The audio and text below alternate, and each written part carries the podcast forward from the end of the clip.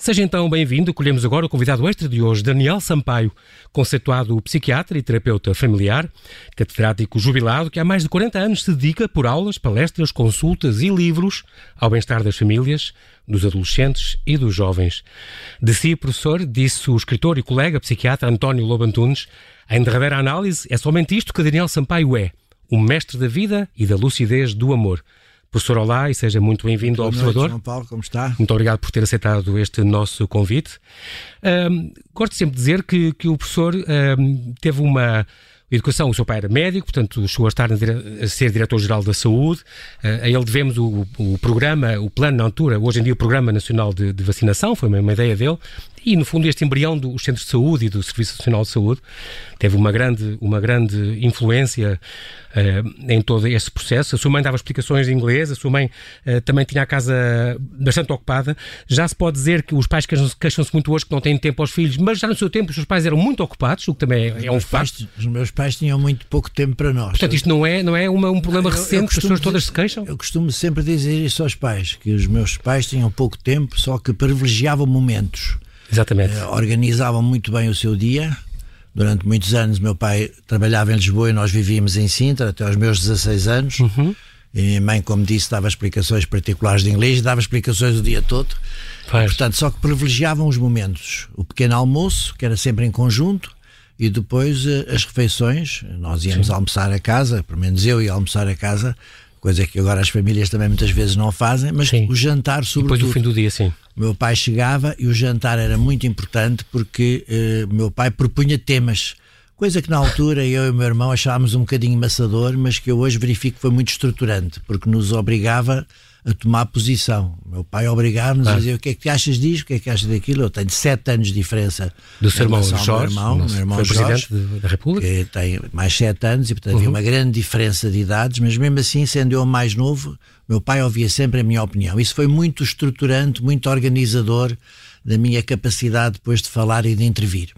Muito importante porque, olha, estou-me a lembrar da própria Helena Sacadura Cabral que também dizia isso. Desde pequenina, os pais e, os irmãos punham lá, tinham, todos tinham que ter um tema e durante cinco minutos tinham que falar, nem que fosse os chapéus de chuva. E isso ela disse que ajudou-me imenso a expor e a conseguir falar as coisas e dizer as coisas como devem ser faladas. Muito engraçado isso. Um, também teve outra coisa que era o professor ia a pé para a escola quando estava, atravessava o centro de Sintra, convivia com, com muitas pessoas. Hoje em dia, ainda ontem falámos disso aqui com o professor Carlos Neto, as pessoas não fazem isso. Têm a escola a 100 metros e vão de carro. Sim, uh, os pais levam e, e também têm medo. Rua, Exatamente. Rua, é uma coisa que, que hoje também se perdeu muito. As crianças não fazem.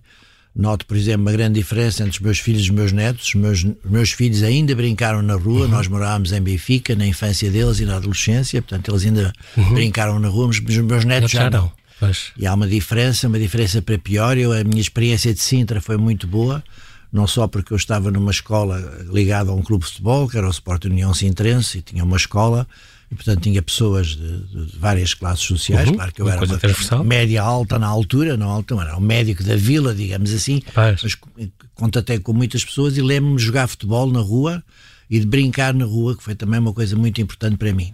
É muito importante também, e agora continuando depois avançando na sua carreira, quando foi para, para a psiquiatria, e, e, é muito engraçado porque foi muito influenciado por uma professora, que é muito importante a, a, influência que os professores podem exercer, isto aqui é um alerta também para os professores, que continuam a ser muitas vezes essas figuras de referência, e a sua ida para a psiquiatria teve muito a ver com esta professora de filosofia, esta Maria Luísa Guerra, que, que, que está ajudou a escolher, que ainda vive. Com 93 anos. É incrível. E que... Exatamente mais 20 anos que, do que eu. Quando e... eu tinha 15 anos, ela tinha 35 e foi a minha professora. E que já dava umas aulas fora da caixa, um bocadinho. Sim, completamente. Estamos no tempo de Salazar. Ela uhum. mandava fechar, um pouco como depois eu encontrei naquele filme O Clube dos Poetas Mortos. Lembro muito bem disso. Sim. Portanto, mandava fechar o livro, que era um compêndio oficial. filosofia oficial.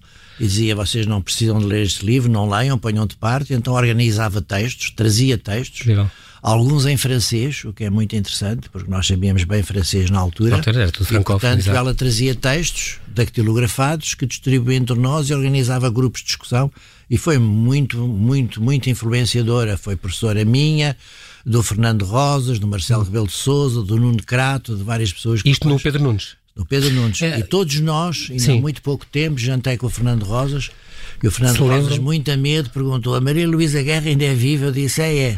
Porque ela depois tinha uma coisa muito fica curiosa. Esta homenagem. É uma senhora sem família, que vivia para a escola toda a vida, depois uhum. reformou-se, mas manteve contacto com os seus alunos. Uh, telefonando aos seus alunos, inclusivamente um colega meu que teve um grave problema de saúde, ela acompanhou até à morte falando com ele. Portanto, foi sempre uma pessoa uh, muito importante para todos nós. Muito importante e muito giro, fica este alerta e esta, já agora esta homenagem a esta professora que tanto influenciou uh, esta geração inteira de, de, alunos, se calhar mais do que uma. Sim, sim. Uh, perfeitamente possível. Quero lembrar-lhe também que o professor, uh, que no seu quarto ano de faculdade começou o seu namoro com, com, com a doutora Maria José e depois casaram e já daqui a poucos meses celebram as bodas de ouro numa união com, com estes quatro filhos e estes sete netos. Uh, uh, três filhos, três, três filhos. filhos claro, três, três filhos, e sete, netos, sim é que é, uh, que eu até vou, vou conhecendo e, portanto, vou, vou acompanhando. E, e, e, quero perguntar uma coisa: o facto de ter tido uma infância, e por isso eu falei disso, tão bem resolvida, com os princípios que, que, o seu pai, que os seus pais lhe passaram, e depois este casamento também tão, tão bem resolvido um, ajuda ou é uma condição necessária para poder ajudar tantos e tantos casais, que eu sei que isso é uma, uma sua cruzada, aliás, introduziu em Portugal a, a terapia familiar. Portanto, o que eu penso esse sobre background... Isso, é o que eu penso sobre isso é que a experiência de amar e ser amado é uma experiência fundamental. Porque eu uma vez fiz um colóquio sobre o meu livro A Razão dos Avós, com algumas pessoas, entre as quais o Marcelo Rebelo de Souza, que não era presidente na altura, a Isabel Alçada, a Maria de Jesus Barroso, de saudosa memória, e todos nós passámos uhum. o colóquio a falar sobre netos. E no fim houve uma senhora que chegou ao pé de mim e disse: Olha, gostei muito do colóquio, mas vocês exageraram, porque eu não tenho filhos nem netos, mas fui muito feliz, organizei muito bem, eh, porque senti-me amada por muitas pessoas. E isto tem-me feito pensar muitas vezes porque não é necessário nós termos uma família muito estruturada ou termos uhum. as coisas muito by the book, digamos sim, assim. O sim. que é importante é termos uma experiência de afetividade. Eu isso acho que tive na minha infância e adolescência. A minha avó também foi uma figura muito importante para mim, minha avó materna, que era uma senhora judia dos Açores, e depois a minha experiência de casamento e de filhos e de netos eh, o, que eu posso dizer é que é inevitável que há crises na família, não, há, não, é, não é possível ter uma família perfeita. A minha Sim. família tem problemas, como muitas outras, e claro. temos pessoas com mais capacidade de sobrevivência psicológica de outras, digamos assim. Agora, a experiência de coesão familiar, de alicerce familiar. Tá o meu mestre de terapia familiar, eh, que foi um americano, Carlo Ita, que eu falo muitas vezes nos meus livros, dizia que nós temos que cultivar o nacionalismo familiar. Eu queria dizer com isso que era, nós somos os Rodrigues, nós somos os Sampaio. Esse sentido de coesão familiar é muito estruturante. Muito giro. Uh, em, há três anos, eh, para não falar dos seus livros, já começou a editar este livro que eu tenho aqui na mão e que já falei dele, do Telemóvel para o Mundo, se não me engano, é o 27 que editou. Um, e esta, que é a edição dos livros, é esta sua aventura dos livros, que já começou em 1978. 78 já há muito tempo, uh, e sem parar, e há coisas aí que vêm vem aí, já vamos falar delas. Uh, neste, há, não há muito tempo, há três anos, editou este Sala de Espera, onde já tinha algumas respostas para temas dos nossos dias, entre as quais como proceder perante a utilização excessiva dos computadores pelos mais novos. Era uma das questões que lá tinha. Um, e volta em força agora neste, neste volume que dedicou uh, esta edição da, da Caminho, que, que o tem acompanhado ao longo dos anos, uh, este manual, entre aspas, para pais e adolescentes no tempo de internet, devo dizer que está ilustrado, entre aspas, também, com exemplos de diálogos, a não ter, uma coisa muito engraçada que pôs aqui que eu achei muito bom. Estes diálogos não deviam acontecer. Então é a mãe e a filha, ou mãe, o pai e o filho, um com o outro, e é isto não deve acontecer, isto é mau. Pronto, muito bom. E depois ainda tem umas secções para pensar, alguns pontos para as pessoas pensarem, e tem perguntas e respostas com histórias verídicas, é uma coisa que eu gosto sempre muito e que atrai muito nos seus livros, e em geral nos livros de psicoterapeutas e de psicanalistas e de psiquiatras e de psicólogos, quando, é, quando a gente traz para a vida, a gente se pode identificar com estes casos de vida que recebeu. Mas começa com este, com este meia-culpa que, que conhecia os adolescentes no contexto da escola e no, no, contexto clínico, mas depois, através dos seus netos, é muito curioso, que traziam os amigos para casa e o professor convidava-os a, a, trazer, um, percebeu que há muitos adolescentes, a adolescência não é só esta fase terrível e do, do armário que há que esconder, é, mas... Isto é uma história muito engraçada, porque o estudo psicológico da adolescência não é muito antigo. Aliás, uhum. agora eu fui, eu dediquei-me aos adolescentes porque o Dr. João dos Santos, que foi um psicanalista e psiquiatra infantil muito conhecido e muito importante nos anos 80, uhum. Eh, ele influenciou-me a seguir a adolescência, porque não era muito costume falar sobre isso. Mas havia muita tradição de ser através dos casos clínicos do hospital ou do consultório que nós, a partir daí, eh, e de facto a minha experiência pessoal com jovens de hoje foi muito importante, por exemplo, para escrever esse livro do telemóvel para o mundo, porque abrindo a minha porta aos meus netos e aos amigos dos meus Exatamente. netos, isso atualizou-me.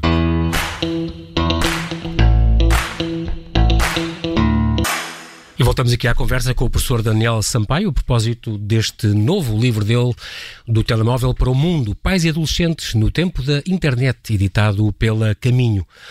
Professor, estamos uh, num admirável mundo novo, um, um mundo a galáxia internet, não é? Como diria o Manuel, Manuel eh, Castelos, um sociólogo espanhol, que, que, cita no seu livro.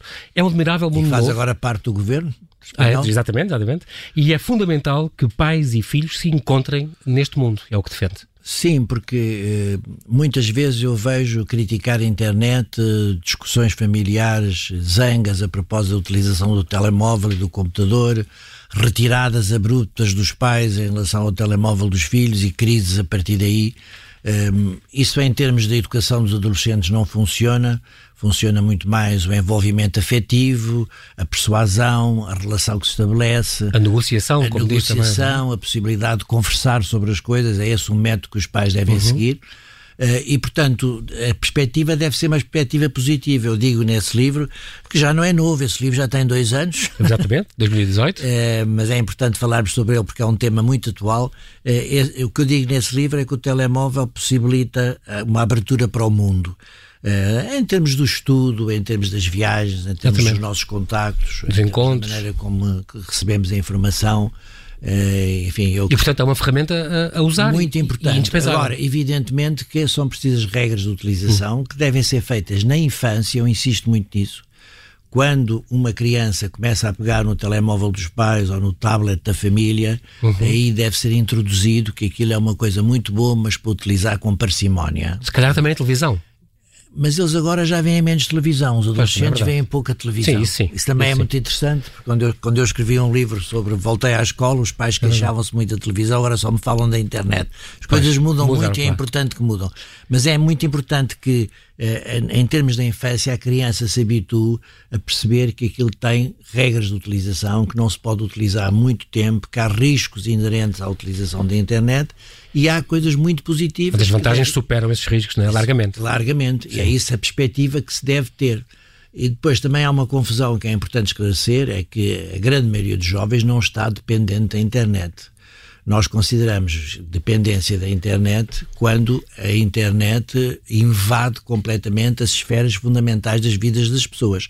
Há adultos e jovens, mas há muitos adultos uhum. dependentes da internet.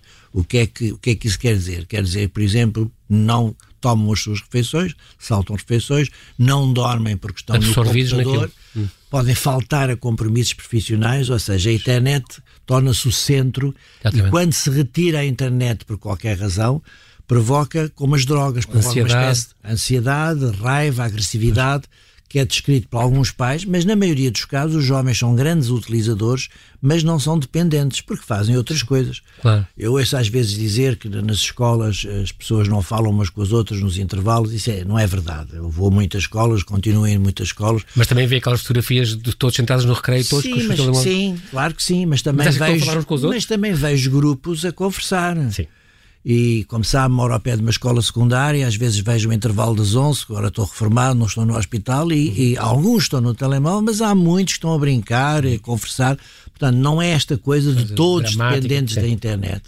Agora, uh, é muito importante perceber que hoje em dia é qualquer coisa que facilita a comunicação entre as pessoas. Antigamente pensava-se, as pessoas que comunicam pela internet é porque não têm amigos. Isso não é reais. verdade. Pois. As pessoas têm amigos reais, os jovens têm amigos reais e com esses amigos reais também comunicam, comunicam sobretudo pelo Instagram. Uh, esta, esta, questão que, que, que, põe no seu livro de os pais aproveitarem isto para ser uma plataforma de, de contacto e de, e de comunicação com os filhos, não é um bocadinho uma confissão de derrota do estilo if you can't find them, join them? Sim, mas eu, não é uma derrota porque é uma ferramenta, mais uma vez. Uh, Por exemplo, a minha mulher, que utiliza menos o computador do que eu, mas tem um grupo familiar do WhatsApp. Sim.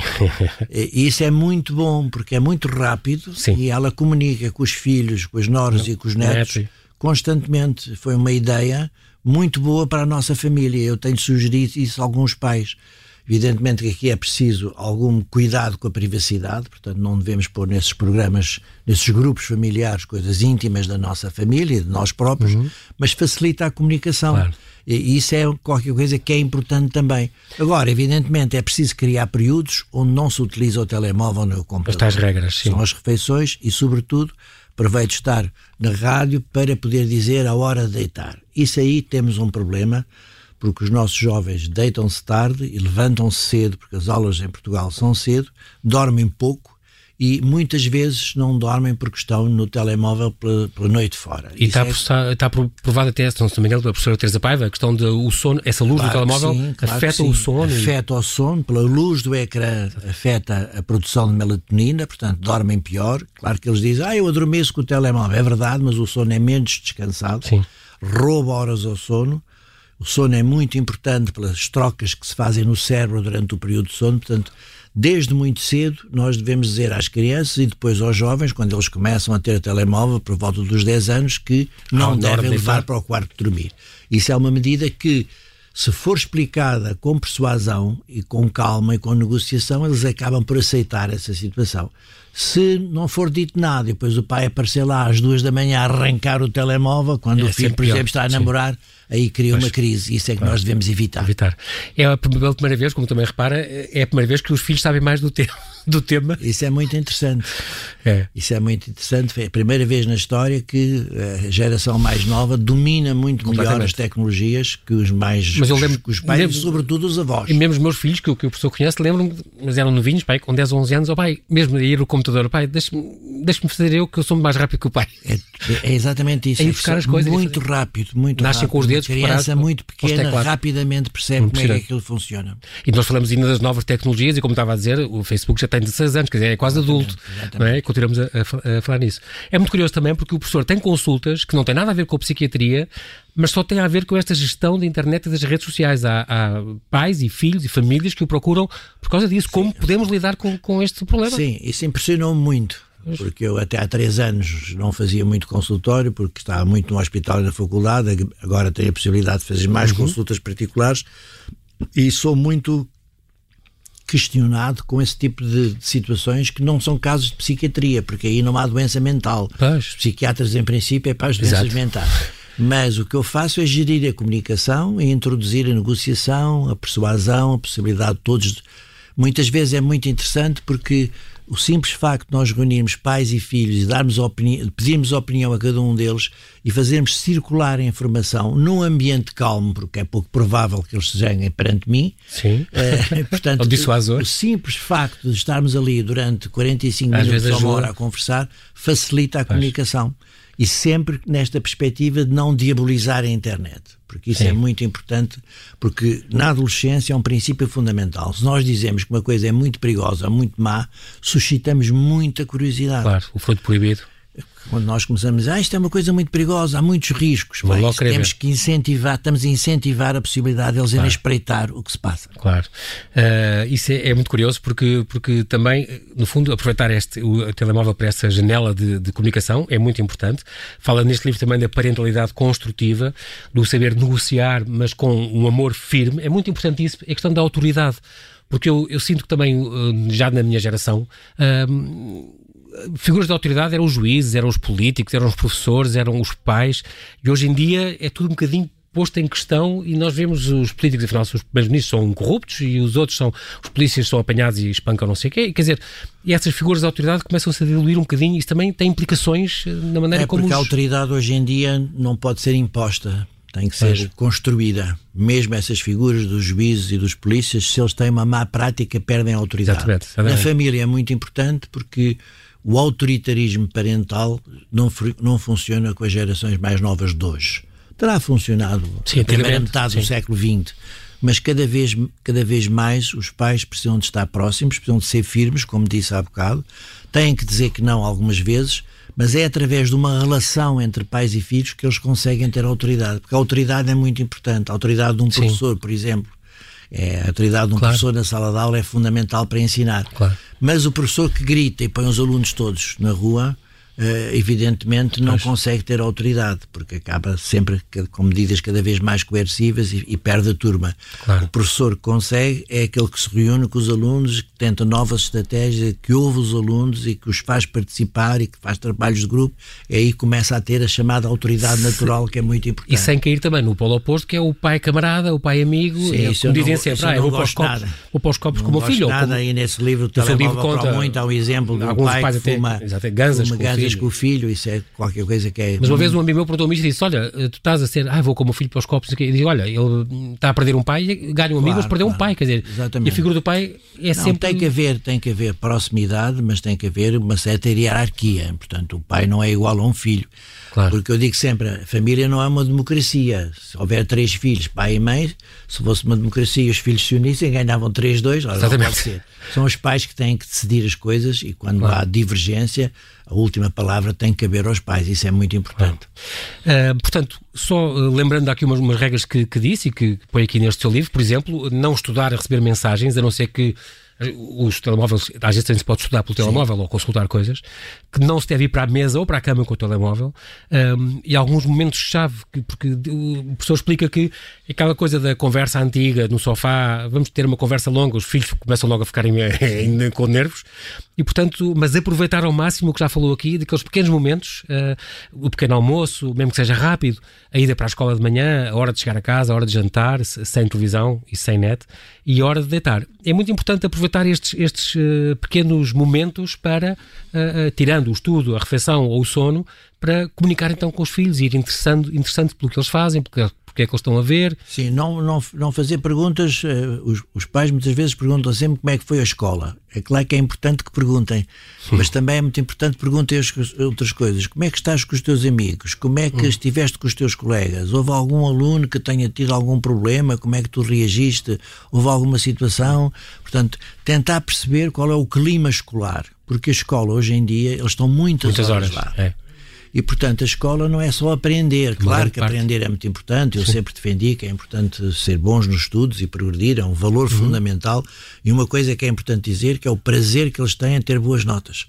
Sim. Eu digo aos maus alunos que me procuram, tu não sabes o que é um, o prazer que vais ter quando tiver, tiveres uma boa nota. Tá e quando isso se consegue, eles são os primeiros a vir-me dizer: Olha, que eu tive um 15, é uma boa nota, nunca tinha tido. Portanto, é, é preciso dar Sim, essa perspectiva. Essa conquista. Mas há muitas outras coisas que se passam na escola que têm a ver com as emoções e a adolescência é uma época de emoções e como é que a escola está a gerir as emoções dos alunos, como é que os professores regulam as suas emoções, como é que os alunos regulam as suas emoções e a mesma coisa na família. Porque todos nós nos zangamos, todos nós sentimos raiva, todos nós temos tristeza, agora temos que, quando estamos a educar, temos que ter alguma contenção nas nossas emoções, perceber o que está a passar dentro de nós e fazermos de modelo em relação ao controle emocional. O controle emocional é talvez a chave da adolescência entre pais e filhos. Este, no entanto, o professor também é contra o uso de filtros, ou que os pais espreitem, por exemplo, os telemóveis dos filhos. Isso é uma linha que os pais não devem passar e também já teve casos, bem no seu Sim, livro. Isso é, vão espreitar. É, é, é discutível. Eu tenho experiências lamentáveis de. Aquela mãe que espreitou o telemóvel do filho que foi para o treino, por exemplo, do Vicente. Uh, uh, pais a espreitarem e, e depois ficam escandalizados com o que vem, escandalizados, é? a pornografia, escandalizados com a linguagem, exatamente. com a pornografia, etc. Portanto, é preciso criar um clima de confiança. Hum. É preciso que. É a palavra-chave disto tudo. É, é, Confiar-se. desde o princípio. Mais do que o diálogo, até. Sim é preciso que o, pai e a mãe transmitam constantemente: se tiveres algum problema, vem falar comigo. Eu não vou espreitar o, tele, o teu telemóvel, mas tens que me garantir que. Uh, se houver alguma coisa que te preocupe, falas comigo ou falas com o teu irmão mais velho, se houver, ou com uhum. um professor, qualquer adulto que possa ajudar estar a lidar também, com estas emoções. Estar atento a esses sinais também, não é? Porque eles Sim, porque às vezes os sinais são indiretos. Até, exemplo, até, do cyberbullying e esse género de coisas, não é? Exatamente. Isso é um exemplo é importante grave. porque o bullying através da internet, o cyberbullying é hoje muito frequente e é difícil de descortinar, porque nós... Pois. O bullying na escola, pancadaria. Alguém pode assistir. Vê-se acaba Sim. por se ver mais tarde ou mais cedo. Uh, esse é um bullying, uh, através da internet é um bullying silencioso. e, portanto, é preciso que os pais estejam atentos a quando eles não querem ir para a escola, quando eles não adormecem, quando eles ficam inquietos quando tocam o telemóvel, quando eles estão a espreitar o seu próprio telemóvel e começam a chorar. Então são sinais que é preciso estar atentos porque aí tem que se intervir e muitas vezes é necessária uma intervenção psicológica mesmo feita por um profissional. Uh, também há regras que falam aqui sobre, sobre a questão de, de, de os jovens uh, estarem muito nos recreios, como disse, a ver, por exemplo, o telemóvel, mas há uma questão de privacidade também que eles devem desde pequeninos, porque é tal história, com a comida nós damos aos bebés, eh, vamos, há um crescendo de, de, informação e há um crescendo de preparação para poderem comer todos os alimentos que há, ou poderem fazer certas ações, que devagarinho há, há um crescendo. Ao passo que hoje em dia dá-se um telemóvel e eles podem, de repente, é um mundo aberto nos seus dedos e podem Sim, fazer isso tudo. é que é preciso preparar. E essa Eu preparação nesse, deve ser feita desde pequeninos. Nesse então. livro defendo que deve ser por volta dos 10 anos que eles podem ter telemóvel. telemóvel. Antes disso acho muito cedo, mas é preciso começar a falar antes. Preciso falar Sim. antes, justamente no sentido de, desde muito cedo, perceberem que aquilo tem uma utilização limitada. Essa é que é a palavra-chave. Sim, e por exemplo, não devem depois postar fotografias uh, Sim, mais íntimas, de identificação. porque fica para sempre, não revelar dados pessoais, estar atento aos predadores, ensinar essas uh, regras aos miúdos. Sim, hoje em dia já, já há sites, há por exemplo um site muito interessante, o Tito Moraes, Miúdos Seguros na Net, que ajuda muito. Com, com as dicas também. Todo o gosto em divulgar e falar sobre isso, que uhum. é um site é muito, bem, muito, bem, feito para justamente como é que se pode navegar na internet com segurança, é uma ajuda isso é para é pais ideia. e filhos.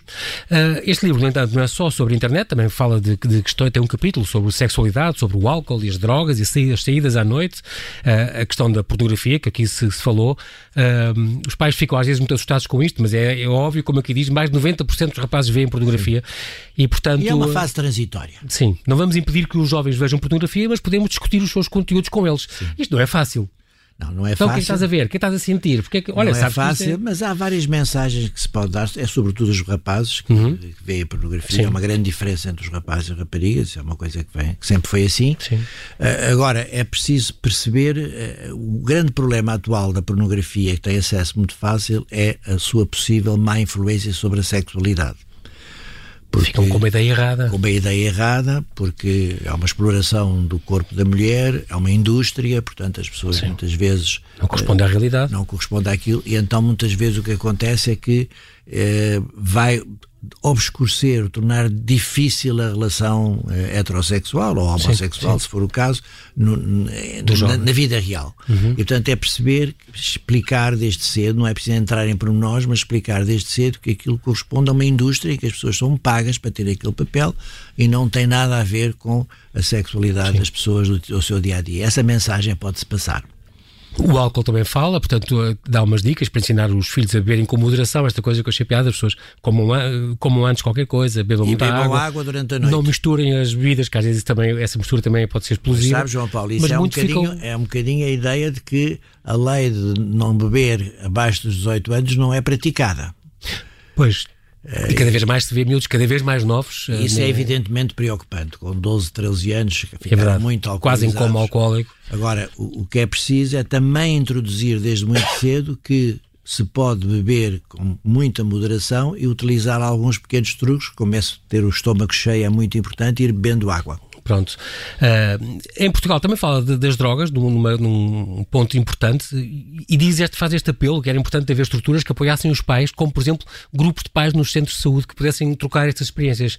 Isto, isto é muito engraçado porque muito, muitos pais pensam que é preciso mandar os filhos ao psicólogo ou ao psiquiatra, uh, mas muitas vezes nem, não é preciso. E bastava esta ajuda com alguém que tivesse a passar uns problemas parecidos. É uma experiência que eu tive no Hospital de Santa Maria, muito interessante, que foi com pais de de pessoas com perturbações de comportamento alimentar, anorexia nervosa e bulimia nervosa, que são doenças que eu estudei toda a vida, e portanto eu fazia uma reunião mensal só com pais. E, e essa reunião era muito interessante porque tínhamos pais em fases diferentes das doenças, alguns já com eles muito melhor, outros no início, uhum. e portanto a estrutura de reunir os pais em que uns se ajudavam uns aos outros foi muito importante para essas pessoas. Isso pode-se fazer é, num centro de saúde ou numa autarquia, com psicólogo, com médico de família, que é justamente Isso era muito importante. Ventilar a comunicação. Olha, eu tenho dificuldades pois, é com isto do álcool, tens dificuldade com as saídas, eu tenho dificuldade com os estudos, como é que tu estás a fazer? Há algumas experiências, é muito mas devia ser muito mais generalizado. Eu tenho um grupo de casais com quem volta meio nos reunimos e que, claro que temos ajudado imenso, uh, claro coisas que, que eles já passaram, e têm filhos um bocadinho mais velhos que os meus, e que depois eu estava um bocadinho atento se isso aparecesse. É, essa experiência é importantíssima e realmente ninguém nasce a ser um bom pai, ninguém nasce claro. com, com, isso, não é?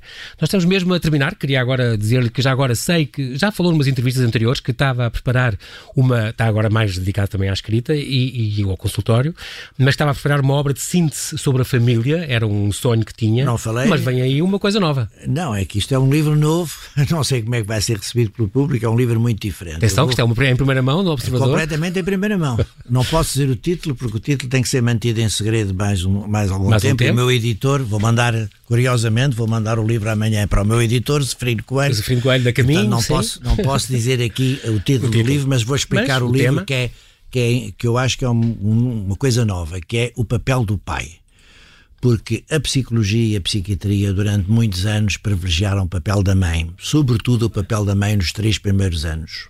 Uhum. Uh, e o pai foi um bocadinho marginalizado. Uhum. Hoje em dia sabe-se que o pai é muito importante desde a gravidez, que a gravidez ainda durante a gravidez, sim. durante a gravidez e depois nos primeiros anos de vida da, das crianças, dos bebés, o uhum. pai também. O pai tem manifestações psicológicas e até biológicas que já foram estudados nesse período.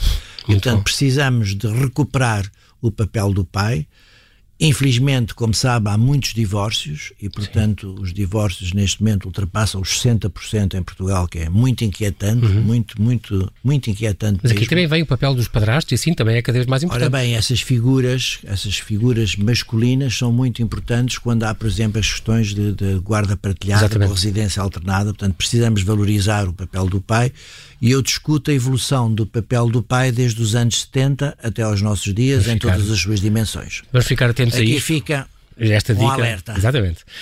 Vou terminar com uma frase sua. Continua a acreditar que vale a pena participar e que o caminho estará na atenção aos sentimentos do outro e à possibilidade de nos reconectarmos a todos os níveis.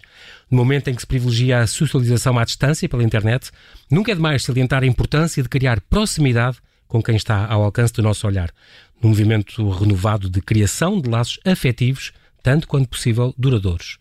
Muito obrigado, professor, por ter vindo obrigado, ao Observador um, e obrigado por esta obra que nos ajuda a contextualizar, uh, no fundo, e a viver com, com a, a galáxia da internet.